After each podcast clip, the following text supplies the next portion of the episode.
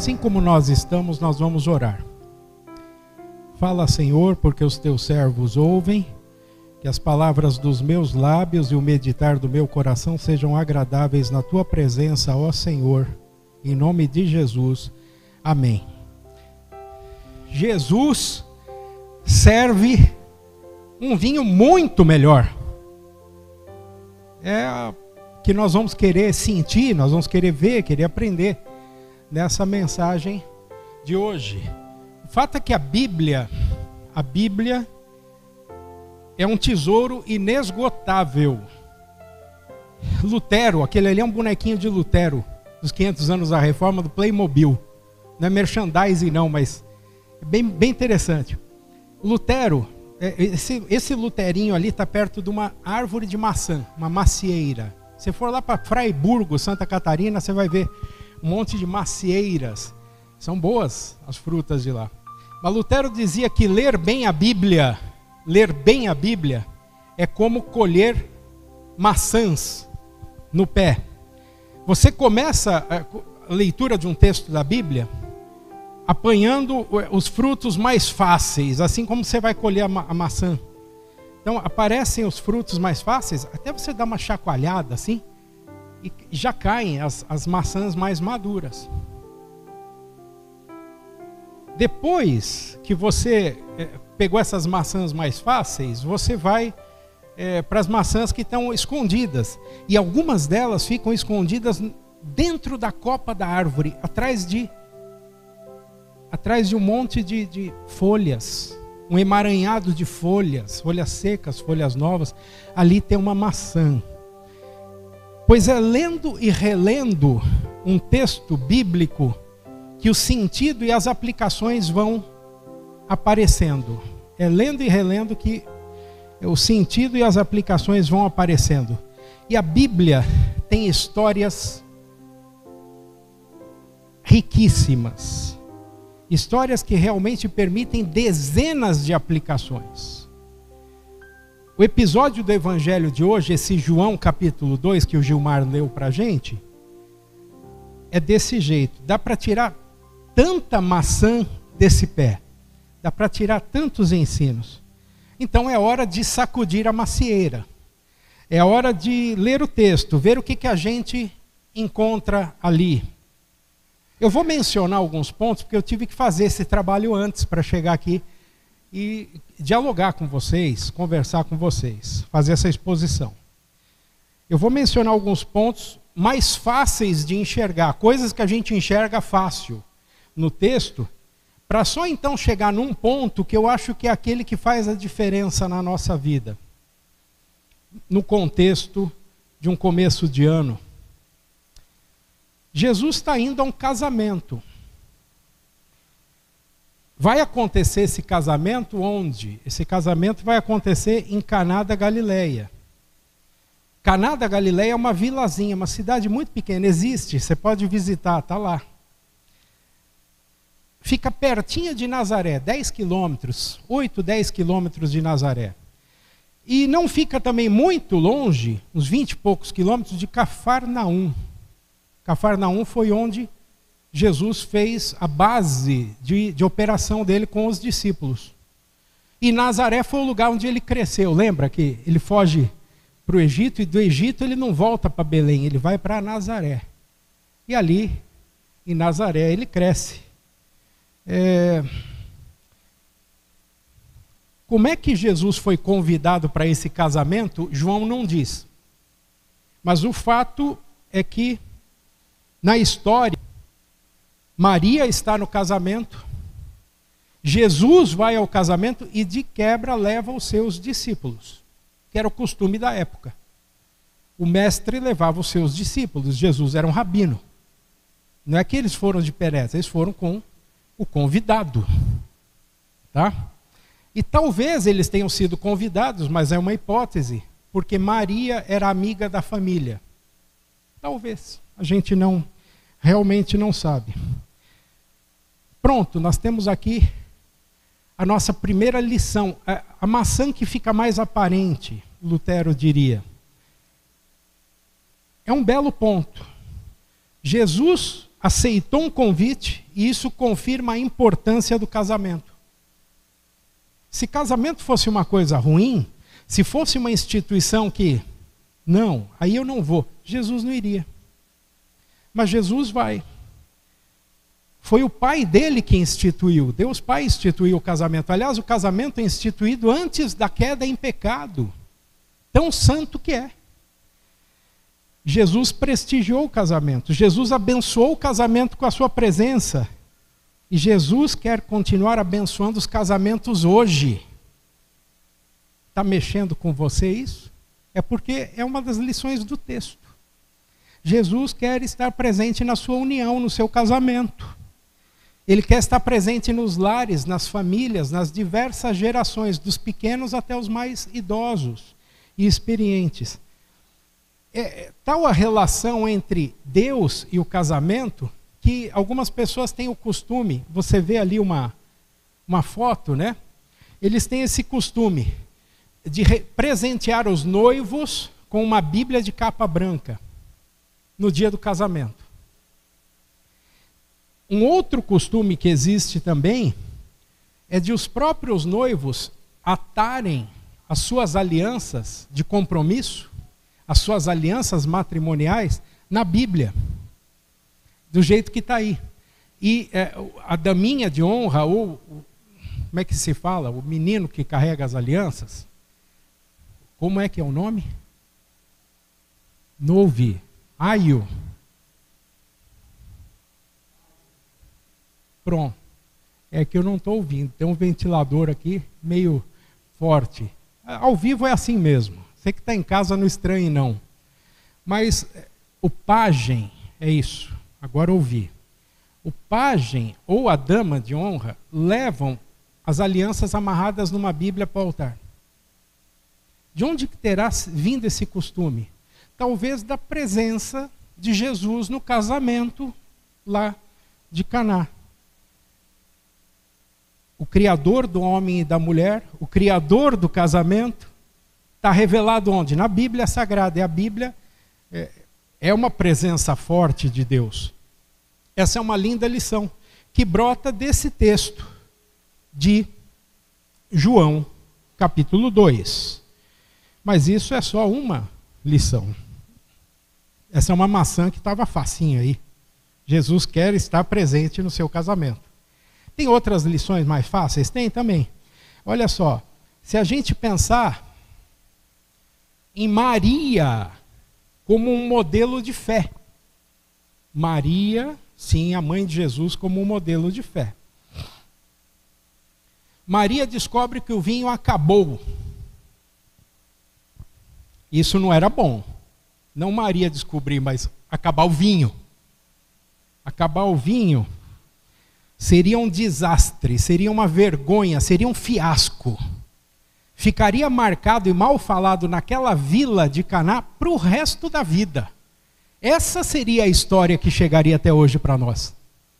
Acabou o vinho numa festa de casamento. Para eles era imperdoável isso. Então a Maria o que, que faz? Ela vai até o seu filho Jesus e pergunta se ele pode fazer alguma coisa por aquilo. Vamos lembrar que Jesus está bem no começo do ministério dele. E apesar da, da ligação íntima, muito forte entre mãe e filho, que existe entre Maria e Jesus, só agora que Maria parece que está começando a perceber que o filho dela tem poder de Deus para fazer coisas extraordinárias. Ela já tinha visto Jesus conversando aos 12 anos de idade com os doutores no templo. Isso é extraordinário. Mas fazer milagres? Lembrem do evangelho que diz que esse foi o primeiro milagre de Jesus. E aí tem um breve diálogo com Jesus. Jesus até diz para ela: "Olha, não é a hora ainda", né? Mas Maria não não leva a mal isso aí. Ela ela respeita o filho, que é um professor, é um rabino. Ela é a mãe dele, claro. Ele deve honra a ela, porque é a mãe.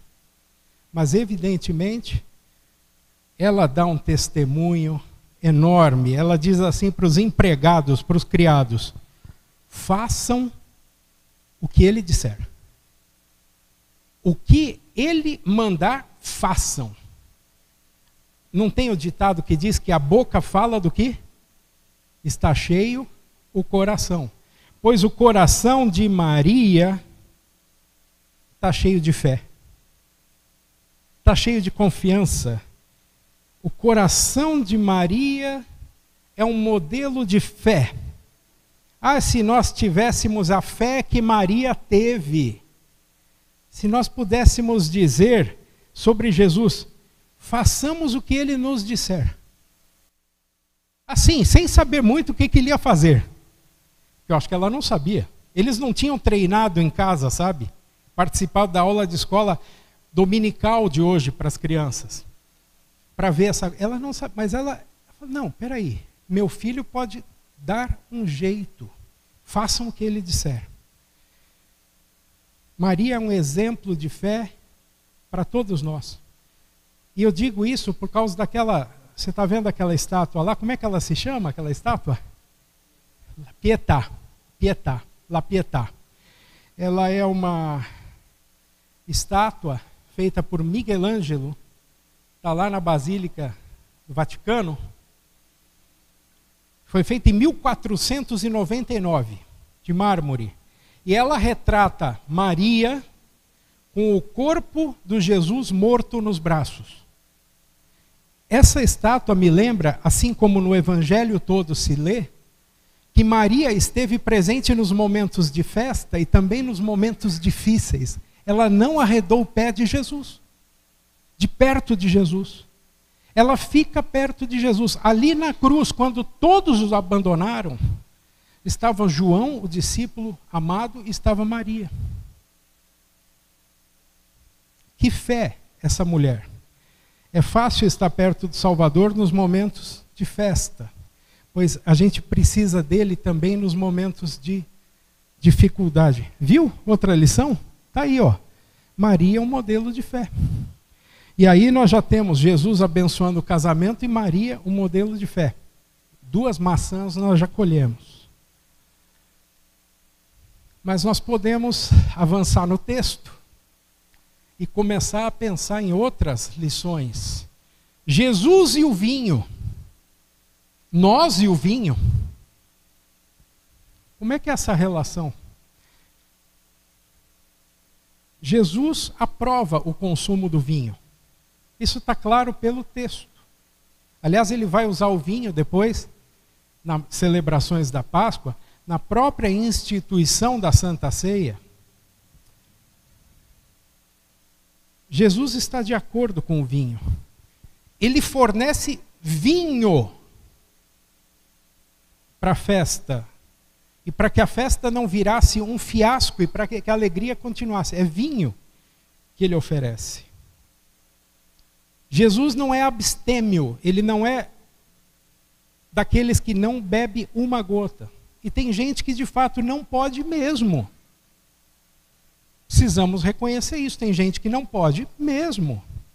Mas eh, não é o caso de Jesus, não é o caso dos discípulos. Esse texto me faz pensar que não existe nada inerentemente errado, ou seja, o, o, vinho em si não é um problema. Também não é pecaminoso beber vinho ou outras bebidas. Agora a lição: beber pode ser ok, mas se embriagar não é ok. Definitivamente não é ok. Isso vale para qualquer outro excesso, não só para bebida. No tocante ao vinho, a Bíblia diz no Salmo 104 que o Senhor Deus fez o vinho, ele deu o vinho para alegrar o coração do homem.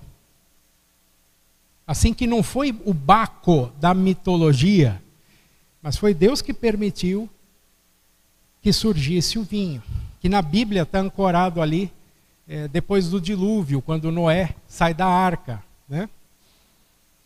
Mas, ao mesmo tempo em que Deus é, reconhece, é,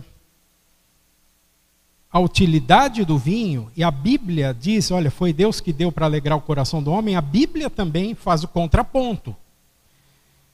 Provérbios 23, mais no final do capítulo. Provérbios 23 adverte para a gente não se deixar seduzir pelo brilho do vinho na taça. Então, não, não se deixe hipnotizar por aquilo. Quando aquilo tem uma atração é, tão grande sobre você que é, é magnético, cuidado. A Bíblia faz esse contraponto. Mesmo assim, o vinho é um bom presente do nosso Criador para ser usado e apreciado, mas não para ser abusado. Essa é uma outra lição, que está aí no texto. Está aí em João capítulo 2 é uma lição preciosa, mas ainda não me parece que seja a maçã principal, a maçã mais bonita, mais saborosa dessa macieira. Uma outra lição, rápida.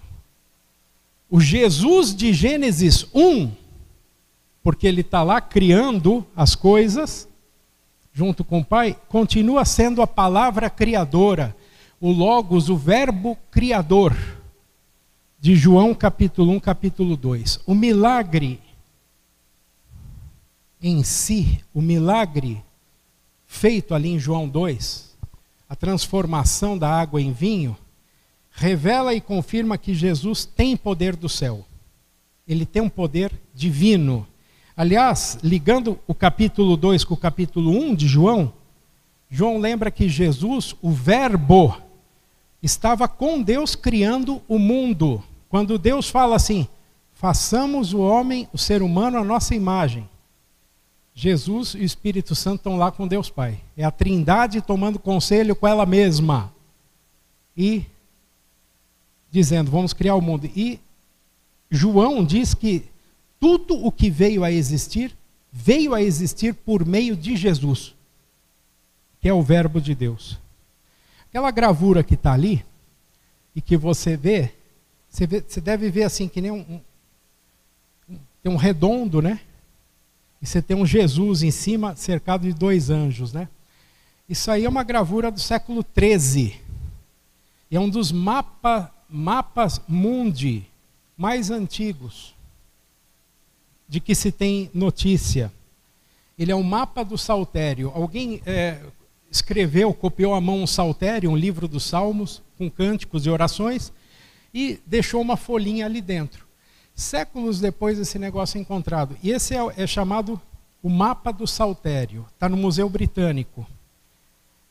É, o interessante desse desse mapa aí é que é, o redondo que você vê é o mapa mundi. E no centro do mundo está Jerusalém. Um ponto ali no meio do prato é Jerusalém. E Jesus está assim fazendo o que? Observando o mundo que ele criou.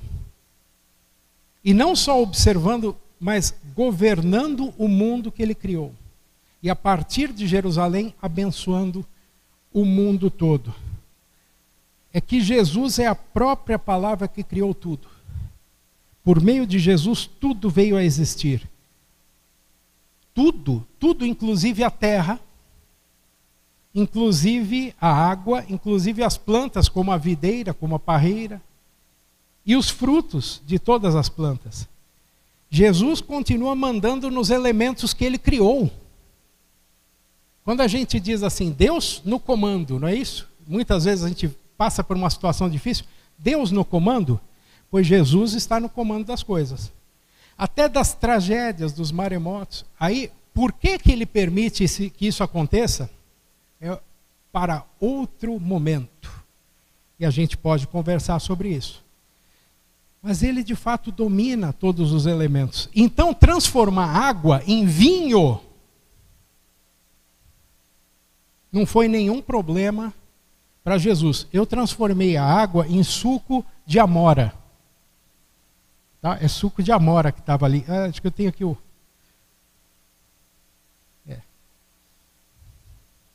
para contar o truque. Mr. M, né? Conta o truque. Mas Jesus não precisava fazer um truque, que é bonito. A gente fica, ó. Oh. Só que o ó do que aconteceu ali com Jesus é muito mais autêntico, porque o milagre lá é autêntico. Ao ponto de o, o, o serviçal, o, o, dono, né, o mordomo da festa, o mestre da festa, ter dito: todo mundo serve o vinho bom primeiro. Quando a, as pessoas já estão assim um pouco alegres, aí serve o vinho de pouca qualidade. Você fez ao contrário, falou para o noivo. Por quê? Porque o vinho de Jesus era muito melhor. A qualidade era muito melhor. Então Jesus, de fato, não foi problema para ele transformar dois elementos que ele inventou, criou, a água em vinho. Não era problema. Mas será que haveria mais algum ponto relevante? Será que a gente pode continuar chacoalhando essa macieira desse texto de João 2 e encontrar mais alguma coisa? Eu acredito que sim. Nós podemos chacoalhar e encontrar mais alguma coisa. Tem um velho provérbio alemão que diz mais ou menos assim: o diabo mora nos detalhes. O diabo mora nos detalhes. No evangelho de hoje, nós já vamos ver que é a graça de Deus que mora nos detalhes. E João registra alguns detalhes importantes no texto. Só que são detalhes que são aquelas maçãs mais escondidas dentro da copa da macieira. E esses detalhes merecem agora a nossa máxima atenção. A nossa máxima atenção. Os detalhes que a gente vai ver apontam para o jeito como Deus nos atende nas nossas necessidades. Que jeito que Deus atende você quando você pede uma coisa a Ele? Você vai perceber isso nos detalhes da, da história. E aí são detalhes mesmo. Eu vou chamar a atenção deles para nós. Os detalhes também vão revelar uma nova aliança que Deus quer fazer conosco por meio de Jesus Cristo. Os músicos estão ali. Vamos cantar Jesus é Aliança, Felipe? Vamos cantar Jesus é Aliança? Não estava previsto aqui, mas como tem um tempinho ainda pela frente, vamos chacoalhar a árvore e para manter a atenção, vamos cantar Jesus é Aliança. Nós vamos aprender logo depois da música como é que Jesus atende às nossas necessidades e que aliança ele está querendo fazer conosco e está nessa história de João, capítulo 2. Você vai lembrar de memória, não vai? A letra? Se você não. Vamos cantar duas vezes, vai ouvindo aí o seu, seu irmão, sua irmã do lado cantando, você vai lembrar. Vamos lá.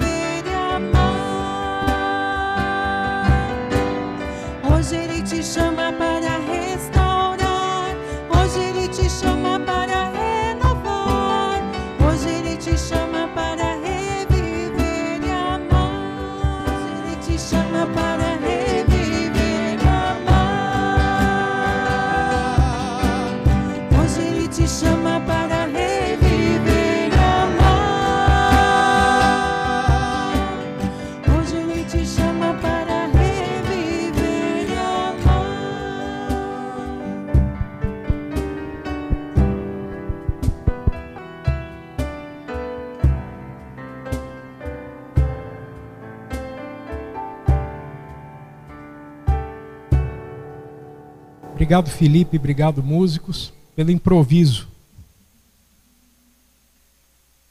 Para que você possa atender o chamado de Jesus quando ele te chamar para viver e amar, para reviver e amar, a gente vai chacoalhar um pouco esse, texto e vamos ver uns detalhes. Vamos lá, primeiro deles.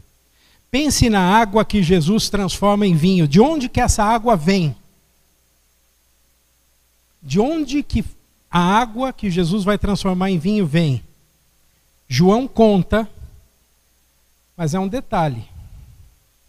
A gente dá pouco, pouca importância, mas tem grande importância. Havia ali, diz o texto, seis potes de pedra em cada um cabiam entre 80 e 120 litros de água. Jesus disse aos empregados: encham as jarras de água. E eles encheram até a boca, até a borda, até não caber mais. Vocês viram quantos detalhes num texto? João não precisava ter colocado todos esses detalhes, mas se eles estão aí, são importantes. Ele podia ter dito só assim, ó. Ali tinham jarros grandes de pedra e Jesus transformou a água que havia neles em vinho. O texto podia ser isso. Tinham jarros com água, Jesus pegou a água e transformou em vinho. Eu contaria a história assim, muito mais fácil. Mas ele coloca uns detalhes. João capricha nos detalhes.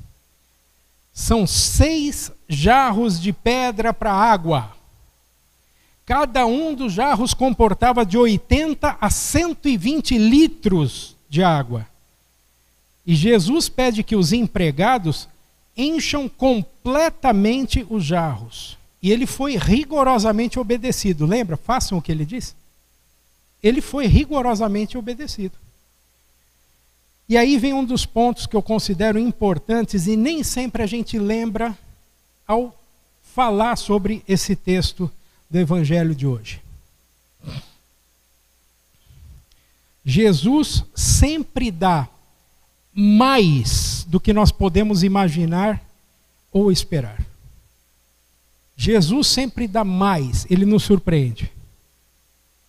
Os detalhes que ele colocou ali no texto, João, eles revelam para a gente quão abundante, quão superabundante vai ser o presente que Jesus vai dar para aquela festa, que podia ter sido fiasco, e essa má notícia podia ter chegado a nós. Mas não foi essa má notícia que chegou, chegou uma boa notícia. Jesus fez o primeiro milagre dele numa festa de casamento. É assim que Jesus faz as coisas. Ele sempre dá mais do que nós conseguimos imaginar, soluções mais brilhantes do que nós pedimos, saídas inusitadas. Você se reúne com a sua equipe na sua empresa, você se reúne com a família, você fala com os amigos, com seus botões. O que, que eu vou fazer para sair dessa situação? O que, que eu faço? Pede para Jesus, ele tem soluções melhores do que nós podemos imaginar. E Jesus é generoso na sua graça e na sua misericórdia para conosco. Ele nos enche a nós até a boca com as suas bênçãos.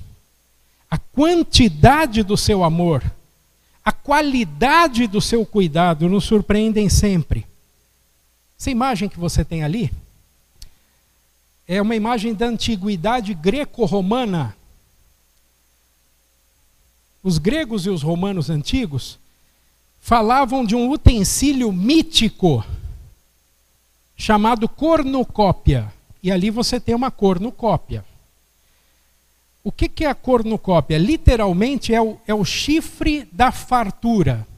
Porque você vê que é um utensílio em forma de chifre, né? E dali saem é, coisas boas, coisas que você come. E diz a, a, a lenda, reza a lenda, o mito da cornucópia, que você podia tirar o quanto quisesse, nunca ia acabar. Nunca ia acabar. Por isso é o chifre da abundância, da fartura. Mas isso é mito. Isso é mito. A verdadeira cornucópia, em muitos aspectos, especialmente quanto a temas espirituais, é Jesus. Jesus se alegra em nos surpreender. E se tem alguma coisa aí chacoalhando a nossa vida, nos tirando do centro, nos tirando do sério, entregue para Jesus. Diga, Senhor, venha visitar esse meu problema. Ele vai surpreender você com a abundância do amor dele. Isto já me aconteceu, isso já aconteceu com muitos de nós, e se nós começássemos aqui a ouvir testemunhos, o, o culto podia parar aqui só de ouvir os acudimentos que Deus já nos deu na vida e que são surpreendentes. Mas um outro detalhe é ainda mais rico. Esse, esse detalhe aqui é importante, mas tem um mais rico ainda e mais escondido. João nos diz que os judeus usavam aqueles seis jarros para quê? Nas suas cerimônias de purificação. Os judeus usavam aqueles jarros, aquela água daqueles jarros, nas suas cerimônias de purificação. O que, que a gente aprende com esse detalhe? De que aquilo era usado nas cerimônias de purificação dos judeus. A gente tem que voltar um pouco para a antiga aliança, não para a nova aliança. Antiga, o Antigo Testamento. Ao longo da história, bom, Deus tinha dado rituais de purificação. O sacerdote, por exemplo, não se aproximava do altar sem ter se banhado sem lavar as mãos. Há, há vários rituais, estão lá em é, Êxodo, estão em Levítico, estão em Deuteronômio. Mas depois do cativeiro babilônico, quando surgiram os fariseus, os fariseus são uma seita, um partido judaico. Fariseu quer dizer separado, quer dizer mais, mais puro. Mais puro, então, não se mistura, por isso é separado. Esse é o fariseu. Fariseu, no, no, nos dias de Jesus, é aquele cheio de não me toques. Né? Mas era mais ou menos assim: faça o que eu digo, não faça o que eu faço, porque eles também são sinônimos de hipocrisia nos dias de Jesus. E os grandes embates do evangelho são com os fariseus. Pois vamos voltar aqui. Os fariseus, depois do cativeiro, assim como outras lideranças religiosas, criaram, inventaram muitas cerimônias de purificação. Além daquelas que já estavam na palavra de Deus no Antigo Testamento. Por que, que eles fizeram isso?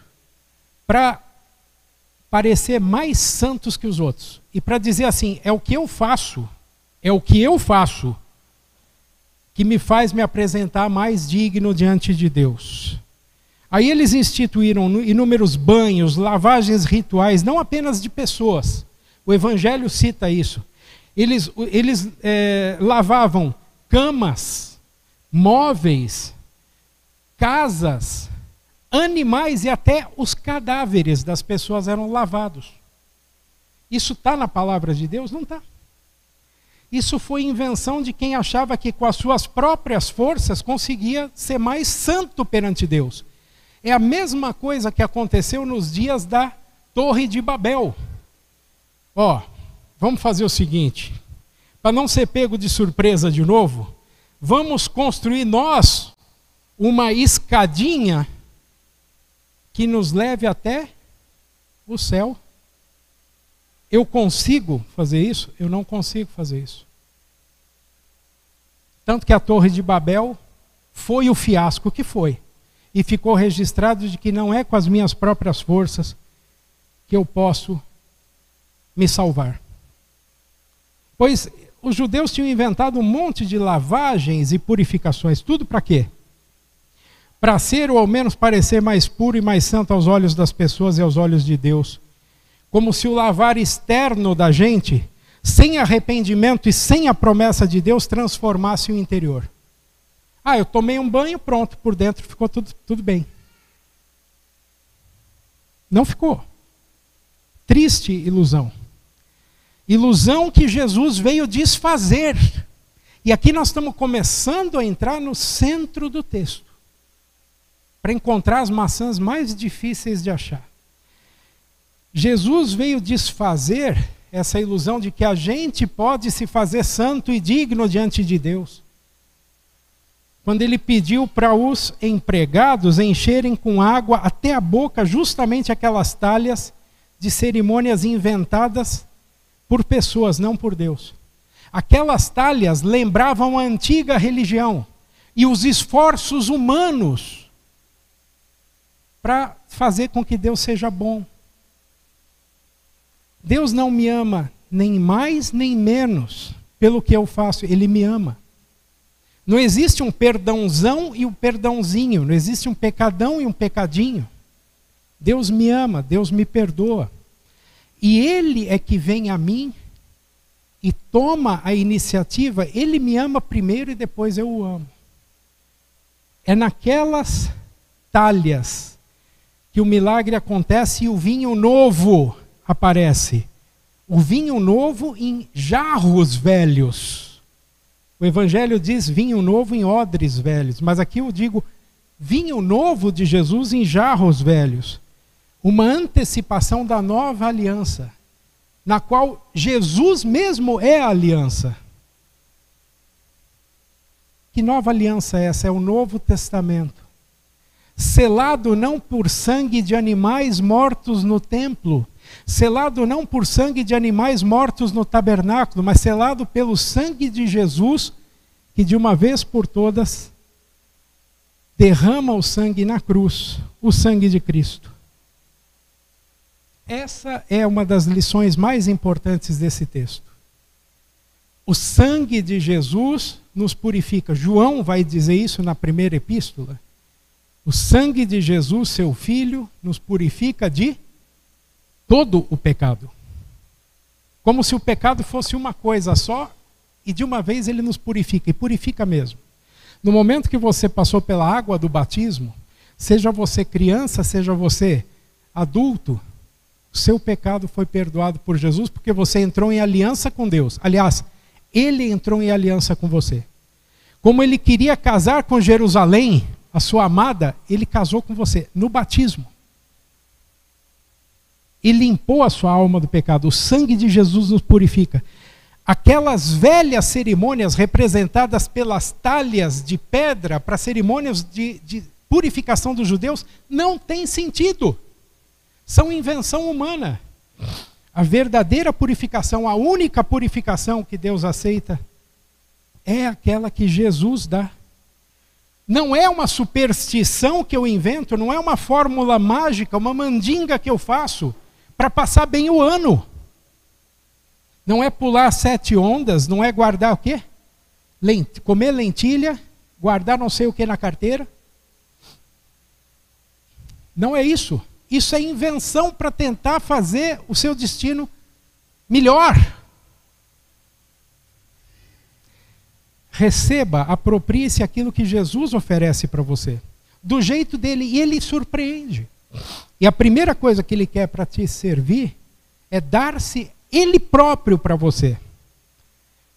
Cada um de nós, mesmo que não saiba, mesmo que não queira, precisa dessa verdadeira purificação sempre. E essa verdadeira purificação não é o, não é de fora para dentro. A purificação que Jesus dá é de dentro para fora. Essa limpeza profunda, de dentro para fora, Jesus realiza dando o seu próprio corpo no lugar do seu e do meu ali na cruz.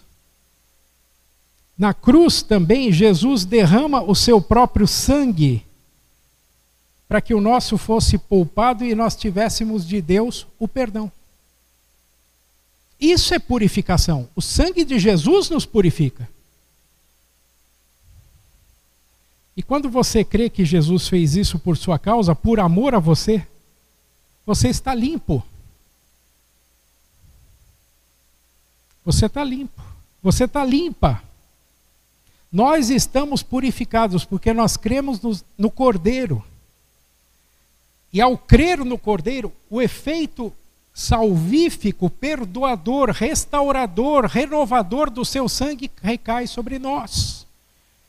E aí Deus, porque nós cremos no Cordeiro de Deus que tirou o pecado do mundo, Deus nos enxerga como pessoas purificadas, puras, santas.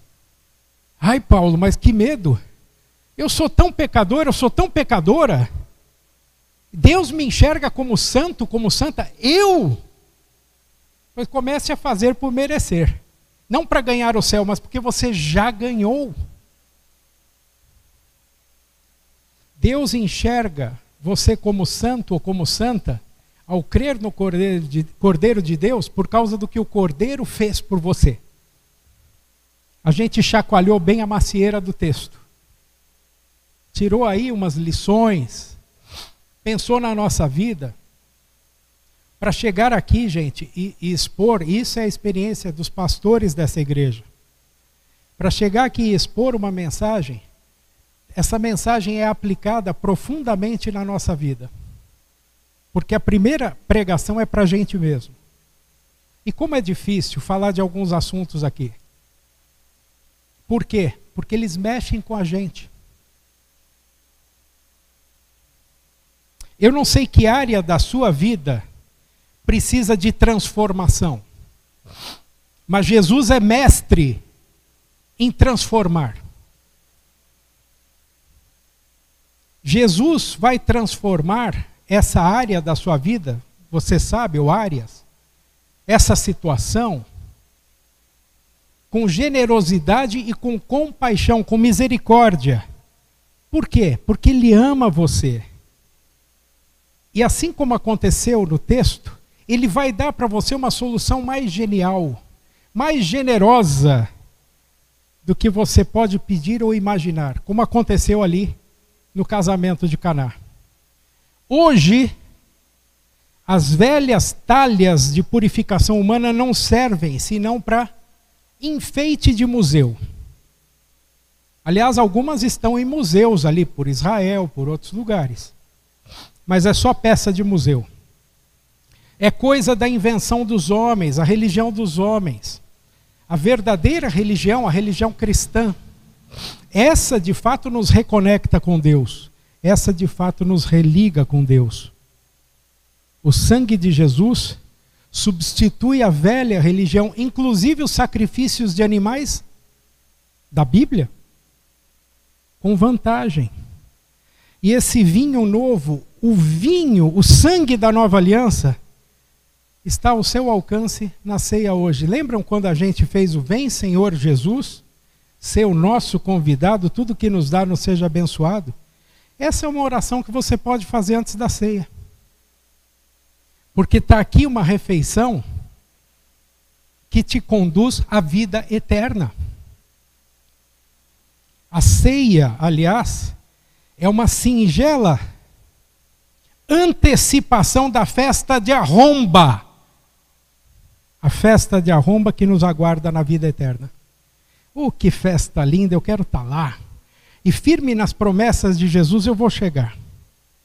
O cordeiro que foi morto venceu a própria morte, e nele temos vida para sempre.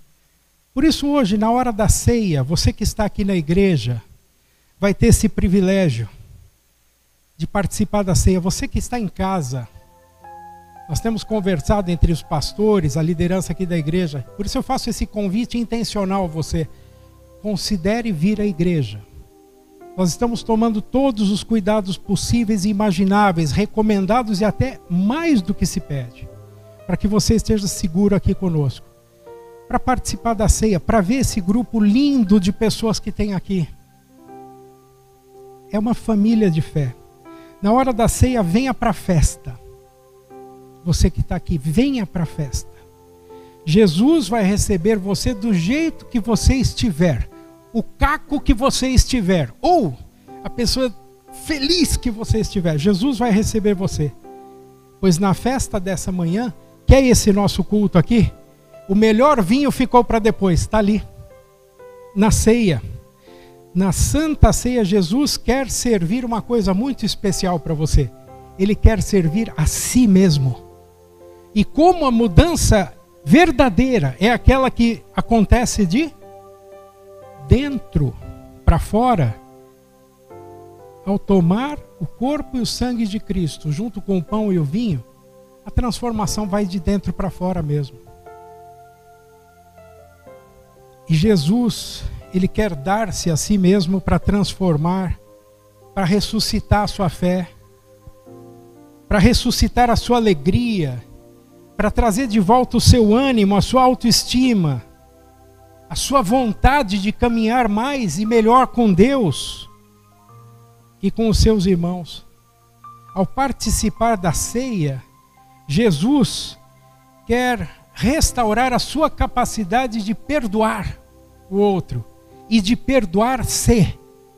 Porque que grande desafio temos em nos perdoar. Manso e suave, e Jesus nos chamando e diz: Ó oh, pecador, vem. Ele te espera na ceia. Jesus serve um vinho muito melhor. Deus te abençoe. Amém. Para todos e para todas.